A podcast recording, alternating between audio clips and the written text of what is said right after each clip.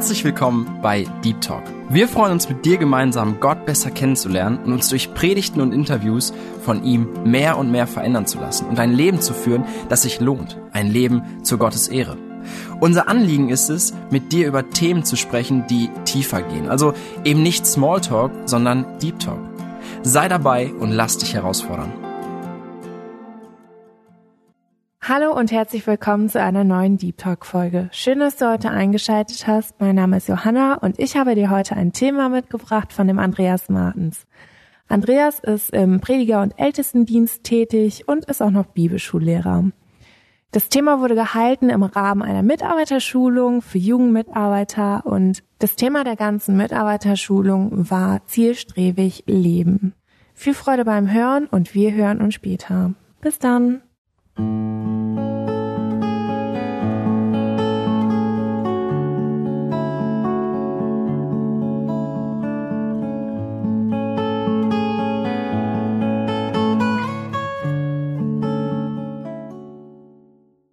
Ja, zielorientiert gestresst, wie eigentlich? Oder sind alle, die Ziele verfolgen, gestresst?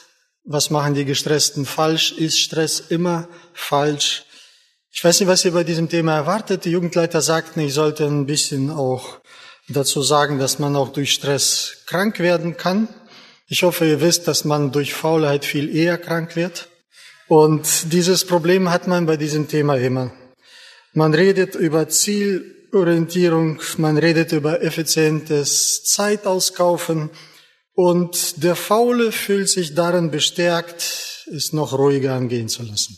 Und der Fleißige hat schlechtes Gewissen, oh, ich hätte es viel besser alles machen müssen, Mann, ich tauge nichts. Also diese Gefahren sind immer da. Ich weiß nicht, ob ihr, wenn einer jetzt aus meiner Generation noch etwas sagt, so in diese Richtung, die junge Generation ist jetzt soft geworden und sind schnell überlastet und so weiter, ja. Wahrscheinlich hört ihr genug solche Sprüche bei uns in Russland, ne, aus wie in Russland wäre. Und die konnten das alles. Und ihr seid hier. Aber ich glaube, da vergisst man auch ein bisschen, was man in Russland hatte. Ja, jede Zeit hat seine Herausforderungen. Und ich denke, es ist wichtig, dass wir dieses Thema gerade vor dem Herrn prüfen und schauen, wie kann ich in meinem Leben effektiv die von Gott gegebene Zeit nutzen. Ja, ich möchte mit zwei Bibelstellen beginnen, die beide Extreme vielleicht zeigen.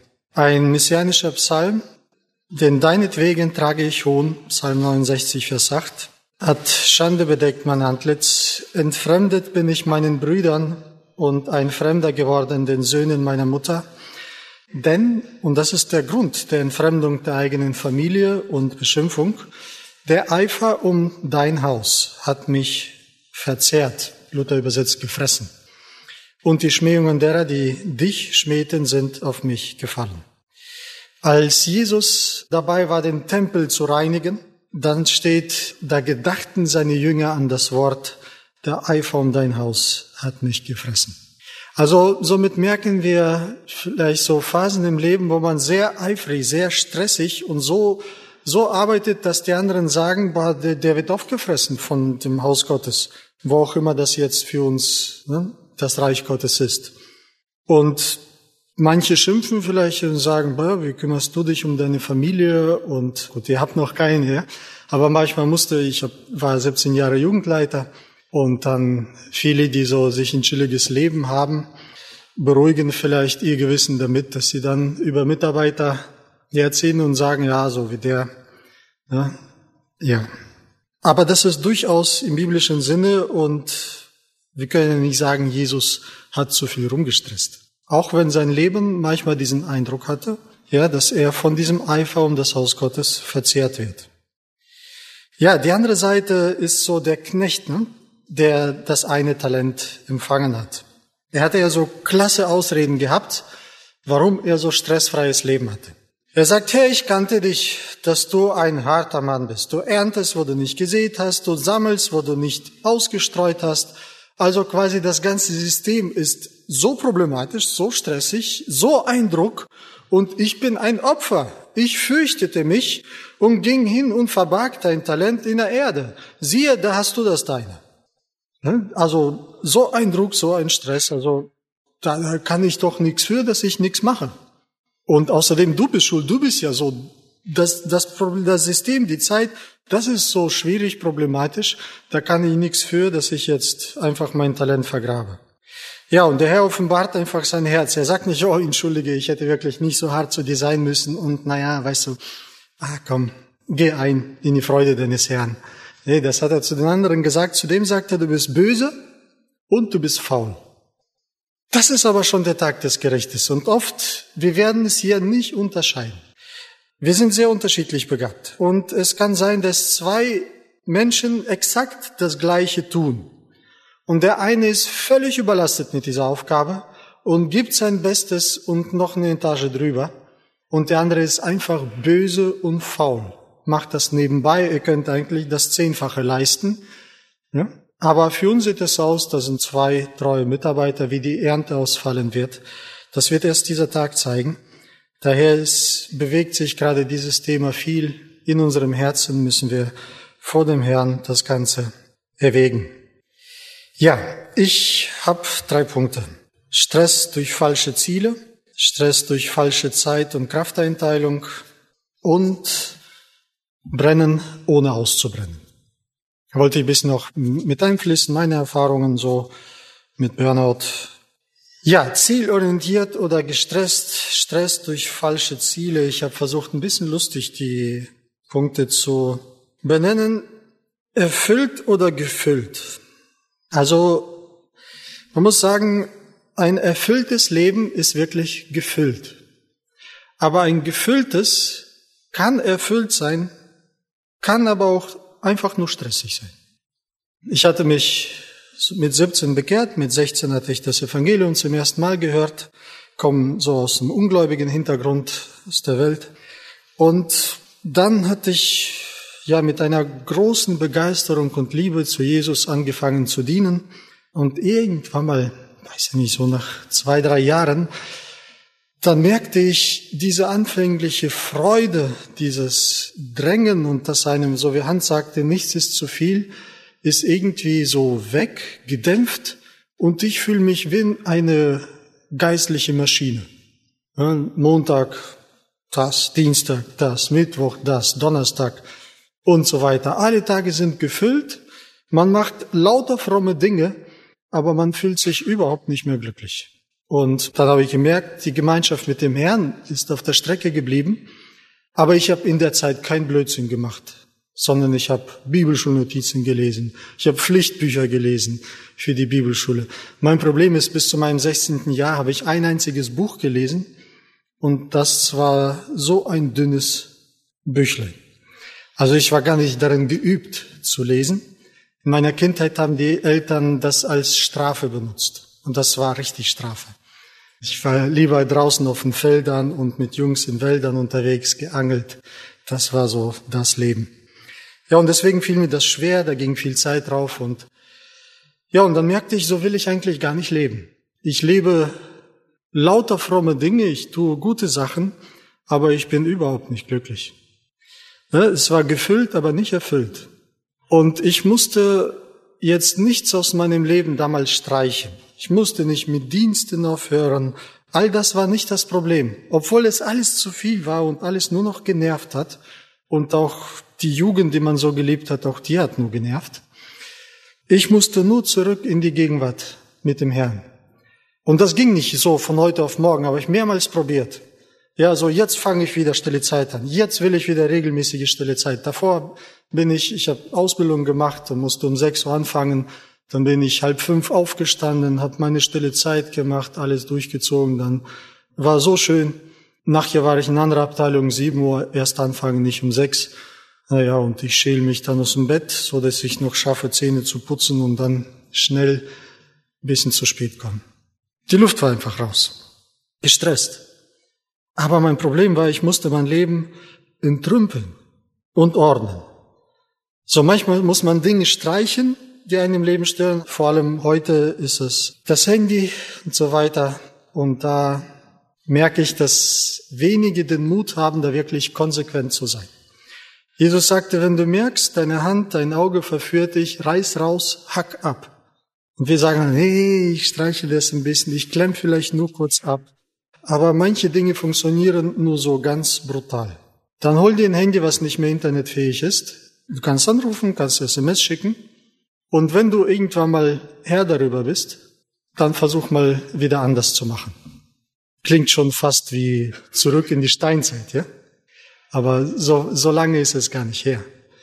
Also meine Jugendzeit gab es noch erstmal gar keine Handys und dann gab es solche Backsteine, wo man noch die Antenne rausziehen musste, bevor man telefoniert und so weiter. Ja? Also es ist eine ganz junge Geschichte und ihr seid so die erste, zweite Generation, die dadurch jetzt viel leidet, auch unter anderem.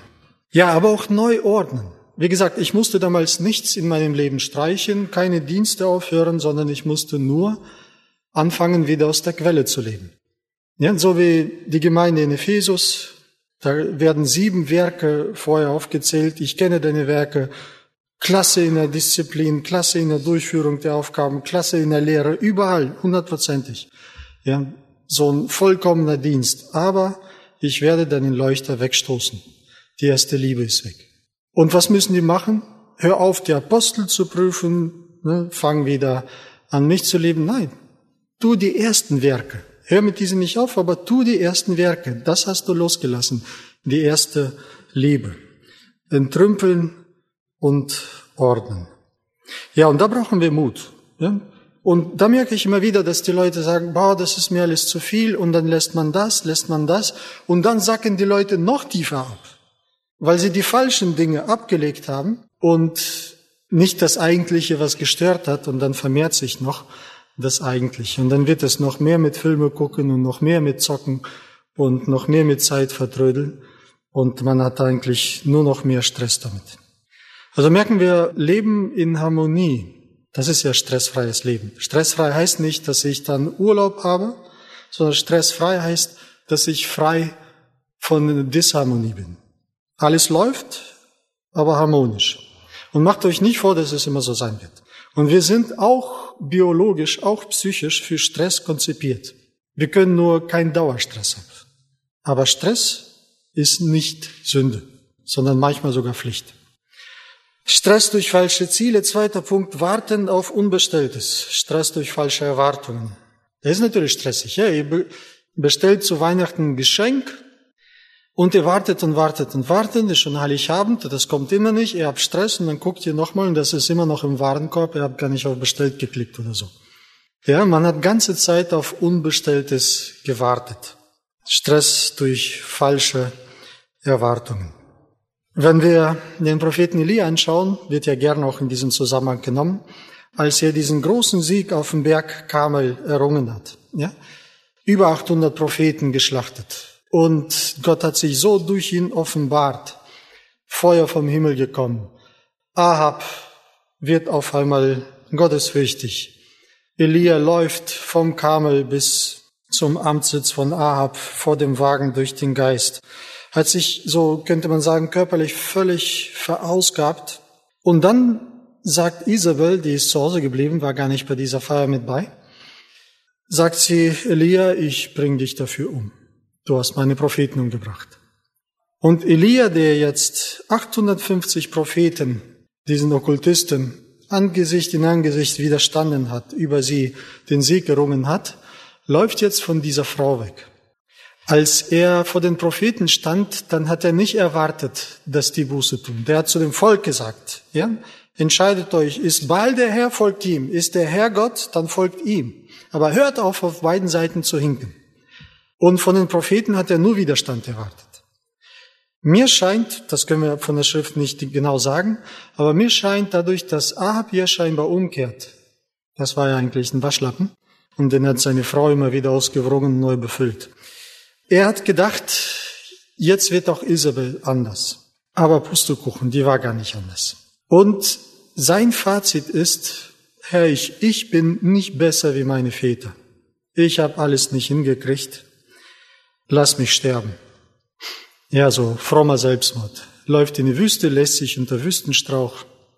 Und dann gibt's diese Elia-Therapie. Essen, schlafen, essen, schlafen, spazieren gehen, schöne stille Zeit, dann geht's weiter.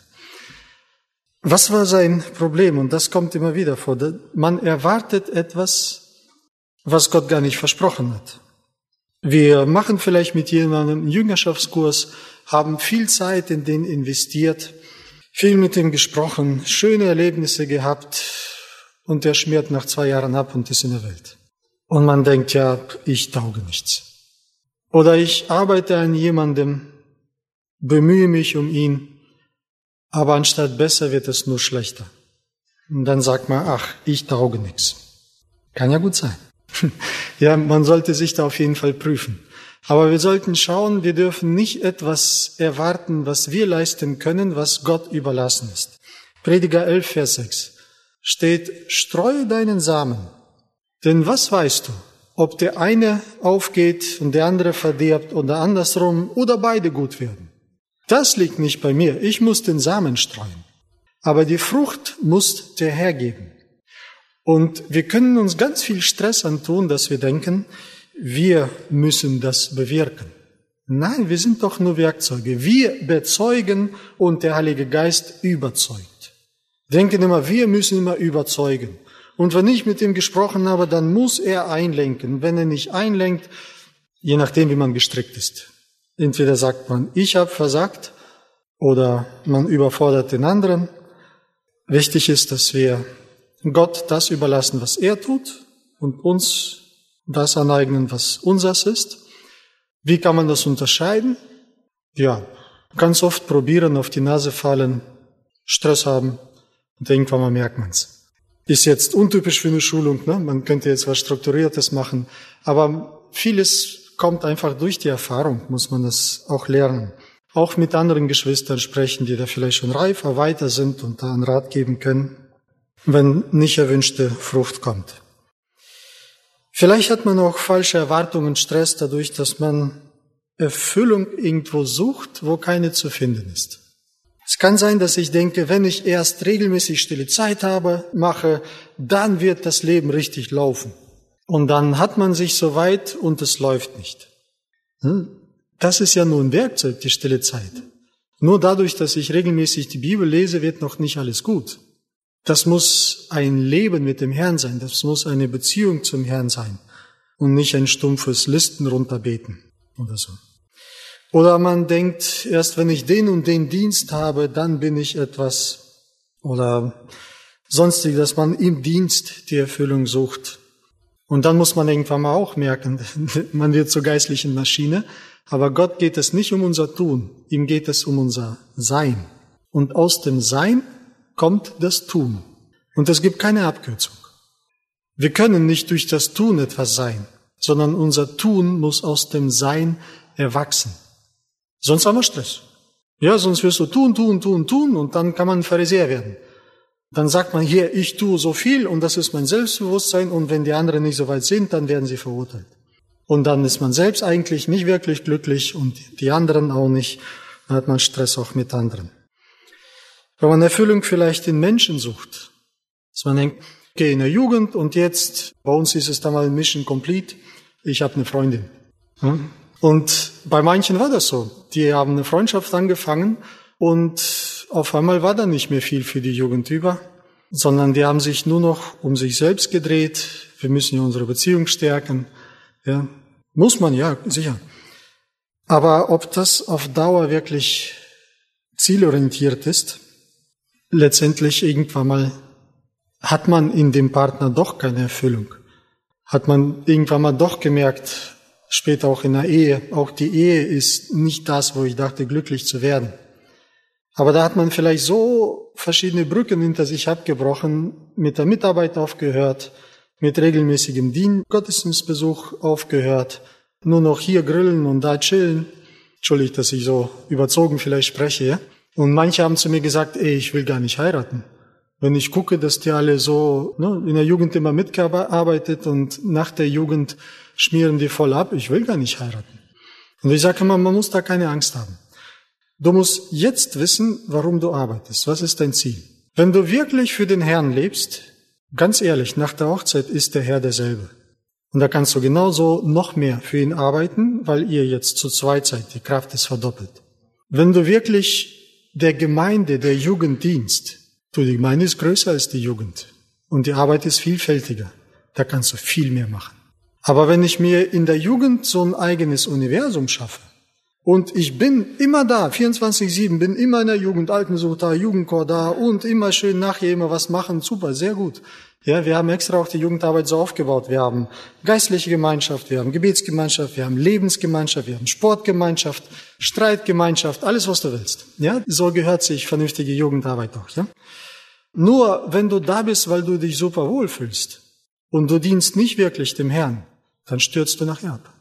Weil du kommst in die Gemeinde und da ist nicht mehr so, dass alle nur in deinem Alter sind, alle nur deine Interessen haben und alle so weich und prägsam sind wie in der Jugend. Da gibt's sture Böcke und Alte, die werden nicht mehr anders, die muss man bis zum Tod so ertragen und, und, und. Wenn ich wirklich dienen will, ist ja eine Mitarbeiterschulung, dann muss ich die Leute wirklich auch dann lieben, wenn die mir ins Gesicht spucken.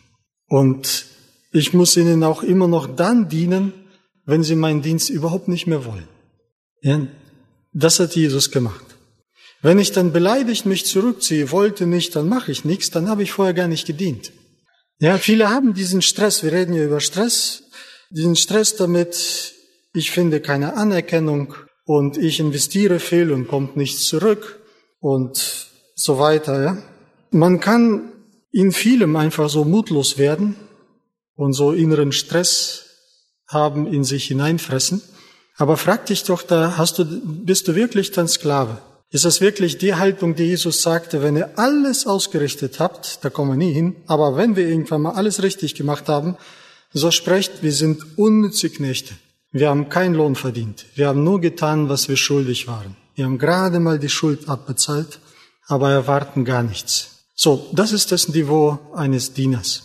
Klar, hört sich hart an. Sind wir alle nicht da, ich bin auch nicht da.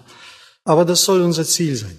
Ja, und ich glaube, viel Stress, viel inneres Zermürdsein bleibt uns erspart, wenn wir diese dienende Haltung haben, nicht erwarten, dass uns Menschen, Dinge, Dienste und sonstige Dinge erfüllen. Ein letzter Punkt hier. Manchmal erwarten vor allem junge Geschwister ein zu schnelles Wachstum. Ich bin sehr glücklich, wenn manche kommen und sagen, meine stille Zeit müsste eigentlich viel besser sein. Und ich müsste eigentlich schon viel weiter im Glauben sein. Und ich glaube, jeder, der ehrlich ist, wird so denken. Ja? Niemand von uns schafft sein komplettes Pensum auszubauen. Wir müssen immer wieder Buße tun, dass wir nicht so weit sind, wie wir sollten und dass wir Dinge nicht geschafft haben, wie gut wir sie sollten. Das gehört zum Leben. Wir sind schwach, wir sind nicht vollkommen, auch noch dazu sündig obendrauf. Aber man kann Stress dadurch haben, wenn man überzogene Erwartungen hat. Wie auch immer, in Sprüchen heißt das, wer händeweise sammelt, der wird reich. Ja, wir sind ja heute so in der Zeit von Riesenwachstum, immer große Baggerschaufeln, nix hier wie früher, ne? Halm für, für Halm da ernten und dann dreschen und händeweise sammeln. Aber so, so ist es im geistlichen Leben. Es gibt nicht sowas, dass ich auf einmal so eine Schulung habe und dann voll geboostert bin und dann auf einmal geht das, ja? Es funktioniert nicht. Wir müssen stetig wachsen und glücklich sein mit kleinen Fortschritten, die müssen nur stetig und oft sein. Händeweise sammeln. Hier in der Schulung vielleicht 100 Ratschläge gehört, zwei beherzigt, wunderbar. Dann kommt morgen die Jugendstunde, da ist vielleicht ein Gedanke wichtig geworden. Da kommt die Bibelstunde, war vielleicht ein Flop, habe ich nichts mitgenommen. Ja, und dann kommt die nächste stille Zeit, wieder was mitgenommen. Und so wächst eigentlich ein Christ. Ja, und man kann durch überzogene Erwartungen auch sich selbst dort Stress machen. Zweiter Punkt, Stress durch falsche Zeit- und Krafteinteilung.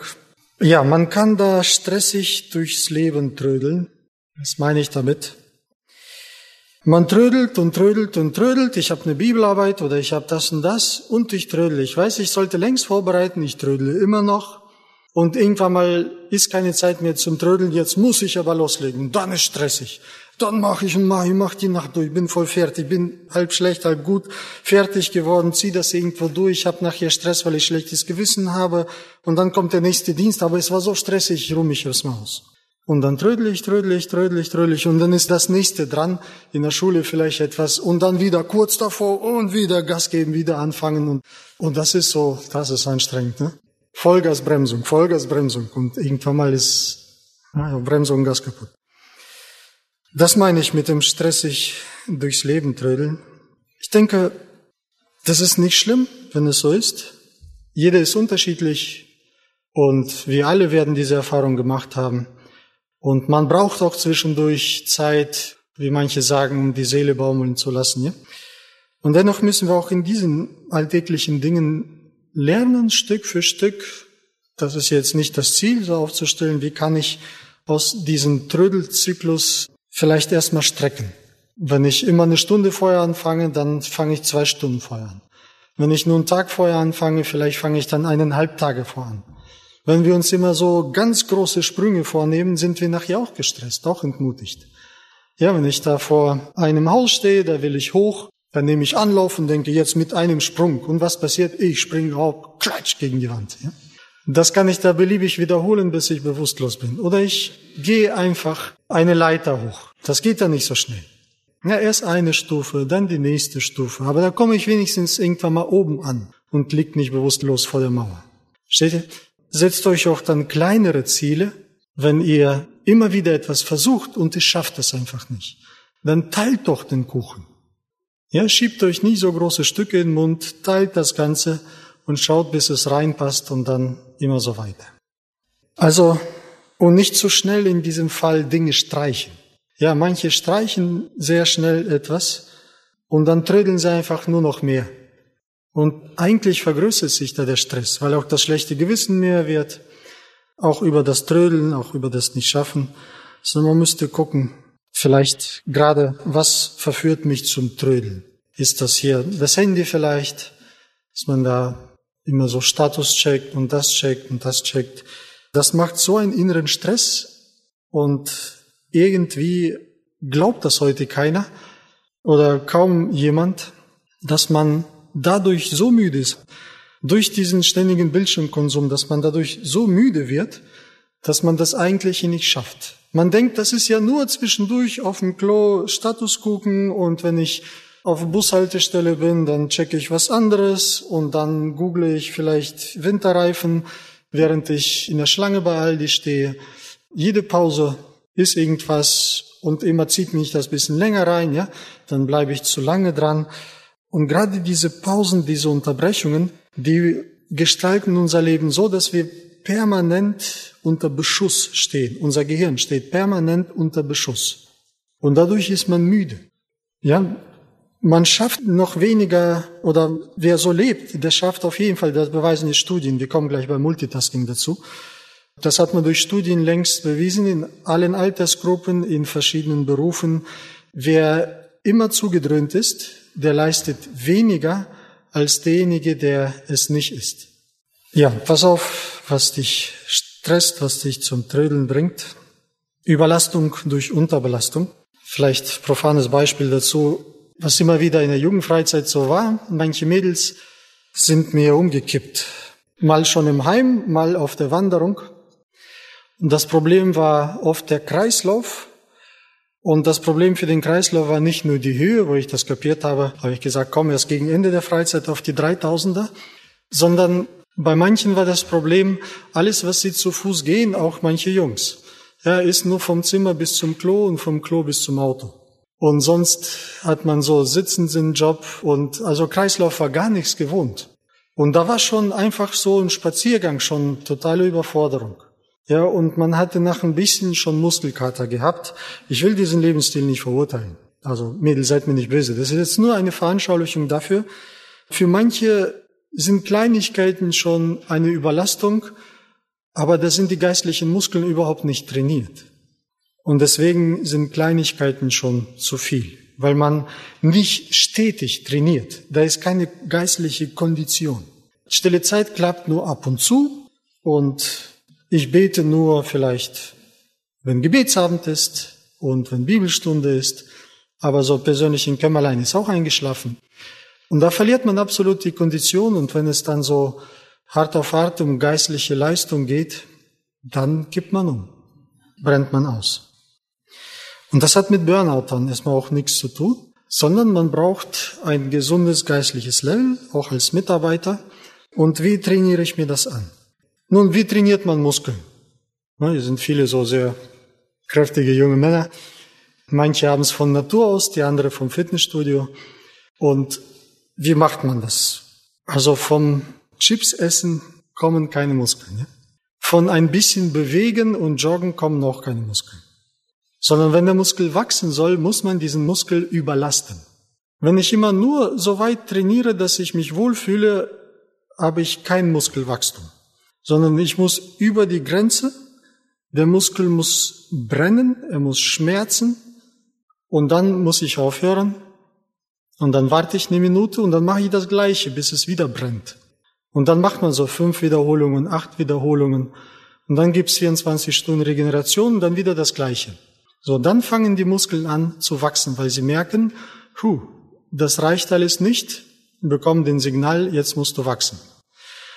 Und ich hörte das mal in einem Vortrag von einem Psychiater Rudolf Antholzer, christlicher Psychiater, und er sagte, genau so wächst die Kraft der Seele.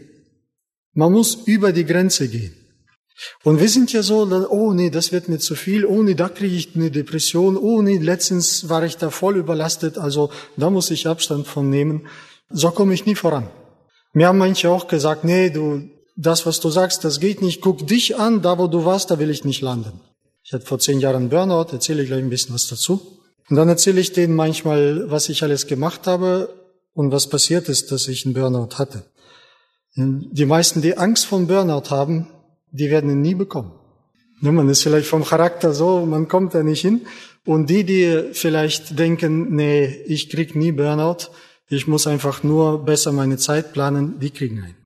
Und man sollte auch nicht vertauschen. Nicht alles, was sich wie ein Burnout äußert, ist ein Burnout. Ja, die gleichen Symptome kann jemand bekommen, der ganz chillig lebt und er kriegt das trotzdem. Ja, das sind psychische, einfach eine Reaktion der Seele, die sich im Körper auswirkt. Und das kann durch Überlastung kommen, aber das kann durch viele andere Dinge auch kommen. Aber nochmal Ermutigung zur Überlastung. Ja? Und deswegen ist es auch so, wie oft kommen solche Sätze in der Bibel vor, Herr, wo bleibst du? Herr, wie lange? Herr, ich kann nicht mehr. Lies mal die Psalmen. Wie oft waren die Männer Gottes in einem Zustand, wo die sagen, Herr, das ist schon über meine Latte, ich kann nicht mehr. Du, du hättest mir längst geholfen haben müssen. Die Jünger wecken Jesus, sagen, Meister, kümmerst dich nicht, dass wir umkommen? Die machen ihm schon Vorwürfe und du schläfst. Gott macht das extra oft mit uns. Er führt uns über unsere empfundene Grenze, aber das ist nicht unsere wirkliche Grenze. Und gerade in diesem Alter ist es wichtig zu wissen, jeder von euch kann viel mehr ab, als ihr glaubt. Und man darf über diese Grenze hinaus man darf auch zwischendurch mal umklappen, das ist auch noch kein Burnout. Ja? Und man darf auch mal eine Nacht durchmachen. Ich meine damit jetzt keine Party, sondern wenn die Bibelarbeit nicht fertig ist. Ja, und dann trinkst du halt fünf, sechs Kaffee und läufst nächsten Tag wie ein Zombie und schläfst du nachher besser. Das muss man ausprobiert haben. Ja, wie das Ganze so funktioniert und nicht immer sich so schonen, dass man möglichst gesund nachher stirbt. Na, müssen wir eh sterben, ne? Muss man verbraucht sein. Unser alter Ältester in seiner Stadt sagte, viel zu schade, die Knochen gesund ins Grab zu legen. Ja, je mehr man sich schont, umso tiefer wird die Leistungsgrenze. Ja, und deswegen habt auch Mut, wenn ihr das Gefühl habt, der Herr überfordert euch. Nein, sowas macht der Herr nicht, ja. Aber er kommt auch nicht zu früh, damit dieser Effekt da ist. Ja, auch der geistliche Muskel muss brennen. Und wir müssen manchmal auch seelisch, geistlich einfach zusammenklappen, dass wir sagen, Herr, ich bin nichts, ich kann nichts, mach du. Und das ist ein geistlicher Grundsatz, wo unsere Kraft aufhört, da fängt die Kraft Gottes an. Und damit wir merken, wann der Herr das Ruder übernimmt, was seine Kraft kann, muss unsere auch mal aufhören. Und das ist stressig, das sage ich euch. Das wisst ihr auch, ja? dass der Herr uns an unsere Grenzen, über die Grenzen führt, bis wir vor ihm kapitulieren, auf welchem Gebiet auch immer. Das ist Stress. Und ich wünsche jedem diesen Stress bis zum Umkippen. Anders werden wir unser Ich überhaupt nicht vernünftig erkennen. Also merkt ihr, nicht jeder Stress ist schlecht und nicht jeder Stress ist krankmachend. Möchte jetzt aber dazu kommen, wie der Stress doch auch krachmachend werden könnte. Alles gleichzeitig und nichts fertig. Die Falle vom Multitasking. Ich mache Hausaufgaben und höre dabei Musik und kann mich besser dabei konzentrieren. Jetzt frage ich nicht, wer das bestätigen würde. Möchte euch nur sagen, dass es längst widerlegt und ihr dreht euch in einer Selbstbetrugsschleife. Multitasking ist ein Begriff aus der Computerwelt. Ja, das ist die Fähigkeit von einem Betriebssystem, mehrere Aufgaben parallel auszuführen. Also der Rechner, wenn er hochläuft, führt verschiedene Tasks aus und das kann er viele auch gleichzeitig machen. Aber wir sind kein Betriebssystem. Das menschliche Gehirn kann eigentlich nur eine Sache richtig, konzentriert gut machen, maximal eine zweite nebensächlich nebenbei. Aber alles, was so Multitasking heißt, dass ich das mache und das mache und das mache, das stresst das Gehirn. Man macht es nicht gleichzeitig, sondern die Wissenschaftler sagen, da stresst das Gehirn immer rasant schnell zu der, zu der, zu der, zu der, zu der, zu der Aufgabe. Und die haben verschiedene Studien durchgeführt. Ich werde sie jetzt nicht vorlesen, ja alle. Ich sage nur kurz die Zusammenfassung.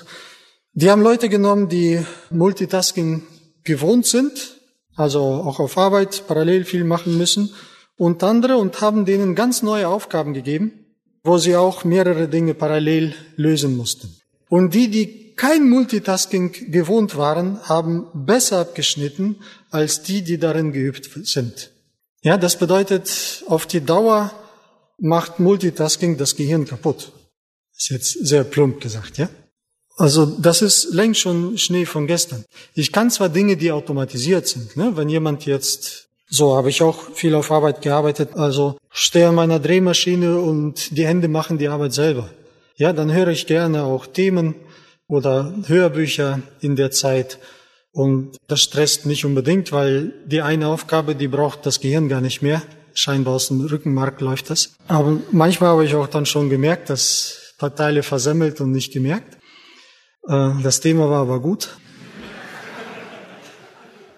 Und sicher, unsere Fähigkeiten sind unterschiedlich. Ich habe gehört, bei einer Pilotenprüfung muss man verschiedene Fragen beantworten schriftlich und parallel steht einer hinter ihm, den sieht er nicht, und stellt die mathematische Aufgabe und er muss die mathematischen Aufgaben lösen.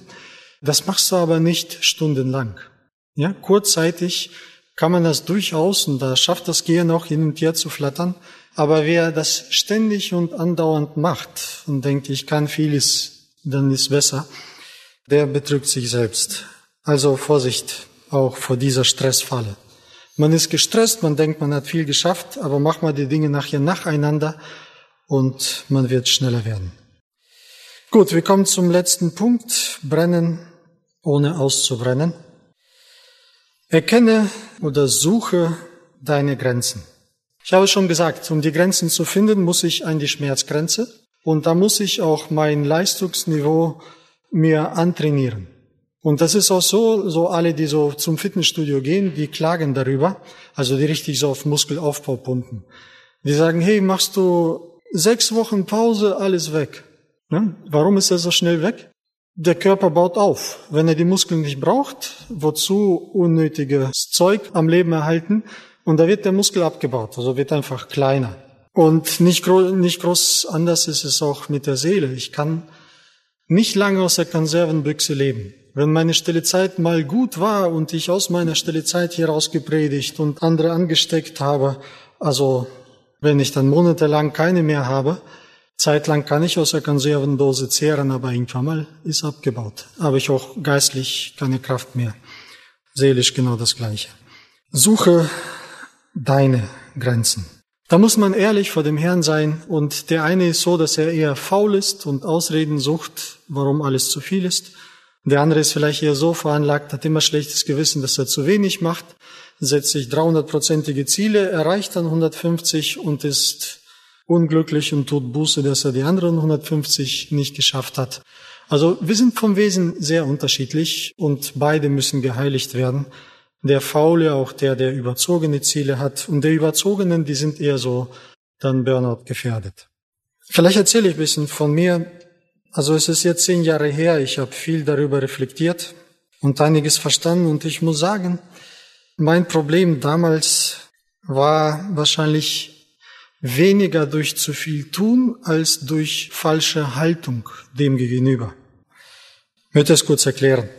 Es war so 2012 ungefähr, habe ich die Jugend abgegeben und ja, da wollte ich vieles starten, was ich in der Jugendzeit schon immer wollte. Männerkreis, mit jungen Erwachsenen was machen und so weiter. Wir haben unser zweites Haus gerade gebaut. Und irgendwann mal stehe ich auf Arbeit. Das war auch ganz schön stressig. Der Kollege ist ein Kollege, mit dem ich Abend davor gearbeitet habe. Nächsten Morgen kommt der Anruf, ist gestorben, nachts, noch jünger als ich. Und ich musste sofort an seine Maschine, sein Teil, was er angefangen hat, zu Ende drehen, seine Sachen aufräumen. Das hat er auch noch so aufgewühlt. Und irgendwann mal stehe ich so in der Halle und mir schmiert der Kreislauf ab. Ich kriege Herzrasen, der Mund wird trocken. Ich denke, ich kipp gleich um, bin rausgelaufen, es war winterkalt und habe mich hingesetzt, weil ich dachte, gleich ist äh, dunkel und dachte, okay, das, das wird gleich, das kannte ich schon. Das wird gleich wieder. Und ich muss euch sagen, monatelang wurde nichts. Das war sozusagen der Punkt, wo beim Burnout, wenn man viele Stoppschilder überrannt hat, ein Punkt kommt, wo man umkippt und dann nicht mehr, sich nicht mehr erholen kann. Es kamen sehr schwere Wochen, wo ich so 54 Kilo runter war. Ich konnte nicht mehr essen. Wenn ich was gegessen habe, paar Minuten später war das im Klo. Und ich konnte auch nicht mehr schlafen. Ich hatte ständig so ein Herzrasen, so eine Panikattacke. Ich nenne es heute Sterbesimulator. Also man denkt wirklich, man stirbt. Man schließt ab, man bereitet sich auf die Ewigkeit vor. Ich konnte auch, also mental einfach nicht mehr vernünftig denken. Ich hatte auch innerlich nicht mehr genug Konzentration, um zu beten. Ich konnte nicht beten. So viel habe ich nicht mehr zusammengekriegt im Kopf. Ich wollte Bibel lesen, habe aufgeschlagen und ich habe nicht mal Zeilen und Buchstaben erkannt, sondern es war nur ganz wirre Zeichen und ich habe überhaupt nicht verstanden, was ich da sehe.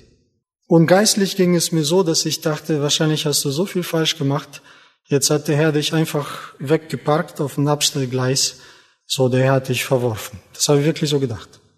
Ich habe überall bei mir im Leben gesucht, was falsch ist, alles, was mir einfällt, darüber Buße getan und das hat alles nicht geholfen. Mir ging körperlich, mir ging seelisch, mir ging geistlich so dreckig, das wünsche ich keinem. Aber es war nicht so, dass ich dann ein Jahr lang zu viel gemacht habe und dann das gekriegt. Und ich will auch nicht unbedingt sagen, das war dadurch, dass man viel gemacht hat. Und das ist auch bei jedem anders. Ich erzähle jetzt einfach nur von mir. Andere erleben das noch ganz anders.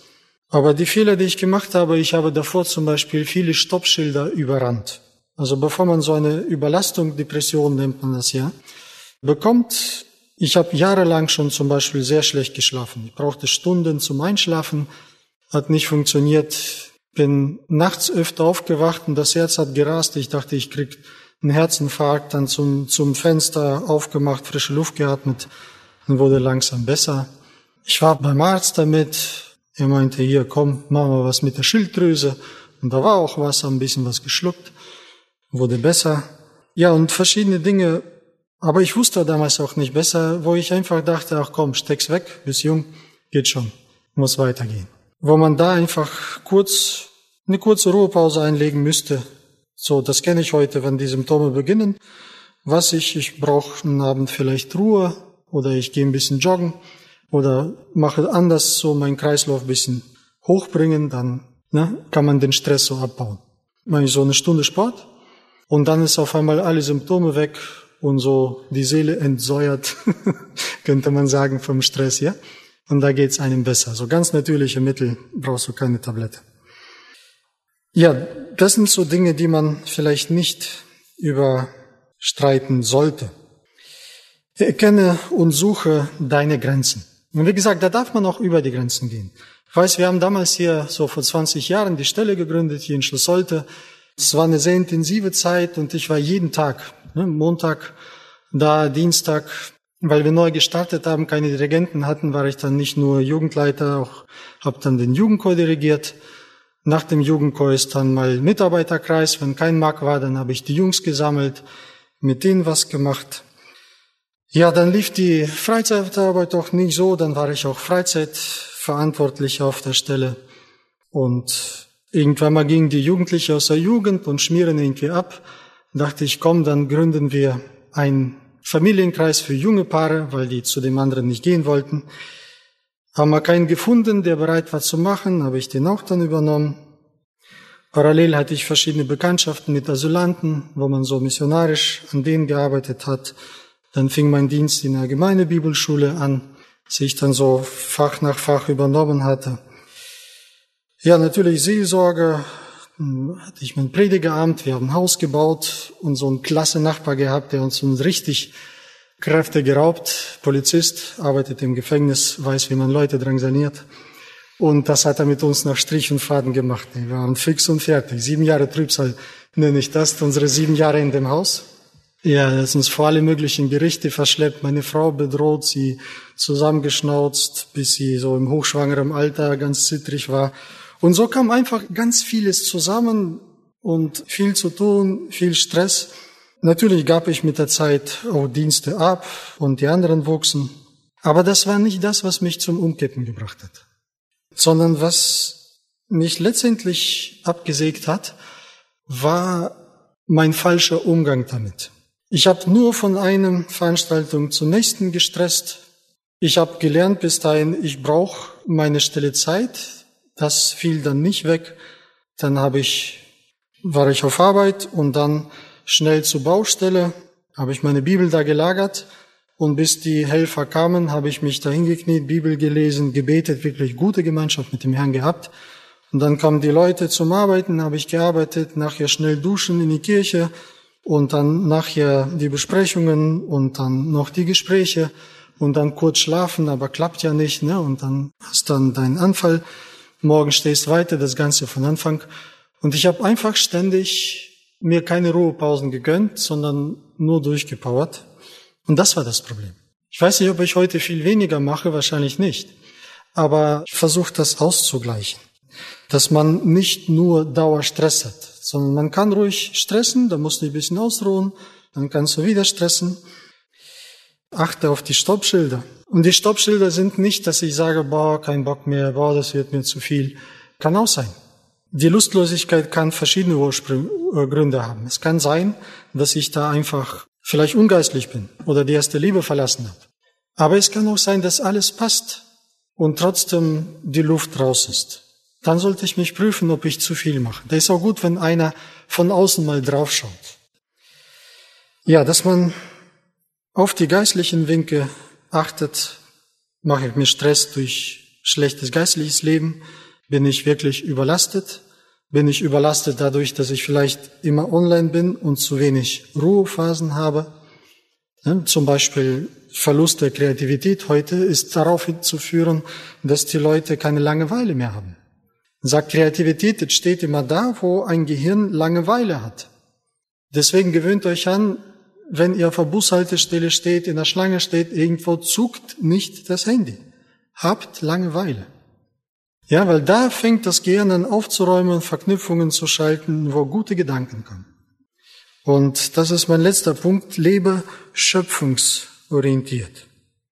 Lebe schöpfungsorientiert. Dieses Wort ist gerade nach meinem Burnout ist mir damals sehr wichtig geworden. Gott hat Tag und Nacht geschaffen. Und ich muss kein schlechtes Gewissen haben, in der Nacht zu schlafen könnte sagen, ey, so ein Verlust, ein Drittel meines Lebens oder die Hälfte meines Lebens, je nach Schlafpensum, ist eine fatale Zeit. Und manche fromme Brüder und Schwestern sagen, boah, das, das ändere ich radikal. Ich komme mit drei, vier Stunden aus. Manche sind wirklich biologisch so konzipiert, die können das. Aber die meisten nicht. Und da darf ich auch ruhen. Der Sieben-Tage-Rhythmus Sagen wir mal gut, der siebte Tag ist der stressigste, ja? aber der ist an dem Herrn geheiligt. Wie auch immer, im jungen Alter kann man es ab, man kann schauen einfach, dass man, der Sabbat ist ja nicht nur zum Durchschlafen und so weiter, vor allem in eurem Alter, also mir ging's so, in dem Alter manchmal Sonntag mal richtig gute Wanderung oder ein Volleyballspiel Fußball spiele ich nicht so gerne, aber trotzdem einmal Kreislauf hochbringen, das ist besser wie Mittagsschlaf. Und ist tatsächlich so. Man sagt heute, Sport ersetzt sogar Antidepressiva. Ich musste mich auch durch Antidepressiva behandeln lassen. Und manche Ärzte haben so gemacht, bevor sie ihre Patienten sehen, haben sie im Wartezimmer ein Laufband und die müssen erst mal eine Viertelstunde laufen und erst dann sprechen sie mit denen. Weil das ist so, als hättest du vorher eine Antidepressiva geschluckt. Ja, und das ist tatsächlich so. Also ausgeglichenes Leben. Das heißt, wenn ich den ganzen Tag sitze, muss ich gucken, dass ich Bewegung kriege. Muss ich gucken, dass ich meinen Kreislauf auch mal hochbringe. Das heißt nicht, ich muss mich im Fitnessstudio anmelden. Heißt auch nicht, ich muss in irgendeinen Verein gehen. Ja, das geht viel besser. Und diese Zeit kann ich auch für den Herrn nutzen. Wenn ich dann mit meinen Freunden zusammen jogge oder mit einem Ungläubigen zusammen trainiere. Hm? Dass ich da parallel etwas mache und doch sowohl auf meine Gesundheit achte, auf Ausgleich, weil viele so sitzende Tätigkeiten haben jetzt ja. Keiner ackert mehr irgendwie auf dem Feld. Aber wir sind vom Schöpfer, wie gesagt, zwar leistungsfähig gemacht, aber nicht Stress ohne Ende. Auch mit Pausen, mit kreativen Pausen, mit Ruhepausen.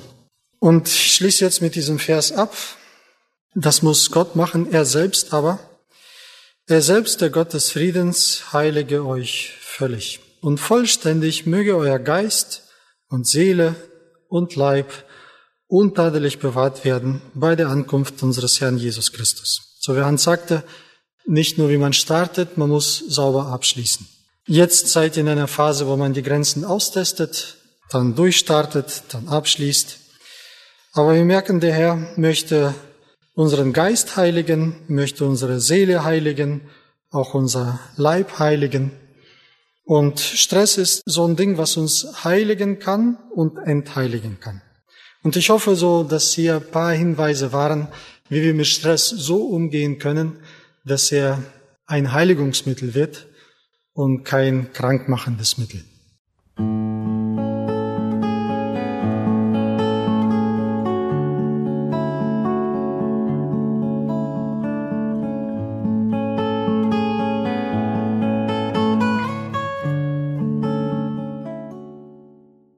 Herzlich willkommen zurück. Schön, dass du bis hierher geblieben bist.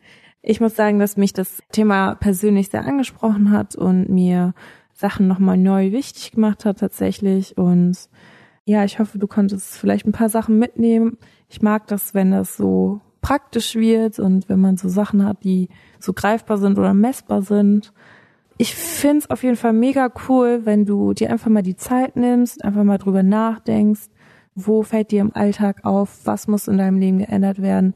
Wo willst du jetzt anfangen? Wo willst du jetzt durchstarten? Was willst du in deinem Leben ändern? Und nimm dir auf jeden Fall einen Freund dazu oder jemanden, ja, Erwachseneren, eine Vorbildfunktion, dem du da auch vertrauen kannst und sag, ey, die Dinge möchte ich konkret angehen und das möchte ich konkret dagegen tun und dann starte einfach durch und mach's nicht allein, mach's mit anderen. Wir sind zur Gemeinschaft geschaffen Genau. Ich wünsche dir Gottes Segen dabei und ich würde mich super über den Austausch freuen, wenn du auch einfach schreibst, was du für Tipps hast, was du für Möglichkeiten einfach im Alltag verwendest, um dein Leben sinnvoll zu nutzen und ja auch zielstrebig zu sein. Gottes Segen dabei und eine schöne Woche. Bis dahin. Tschüss.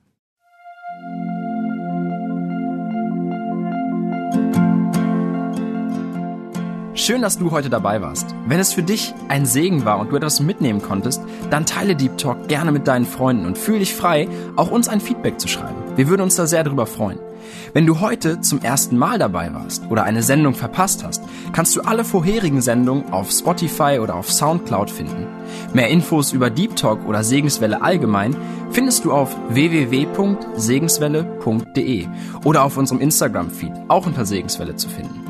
Falls du Fragen und Anregungen, zum Beispiel Themenvorschläge hast, schreib uns gerne. Wir wünschen dir noch eine gesegnete Woche mit den Worten aus Kolosser 3, Vers 17.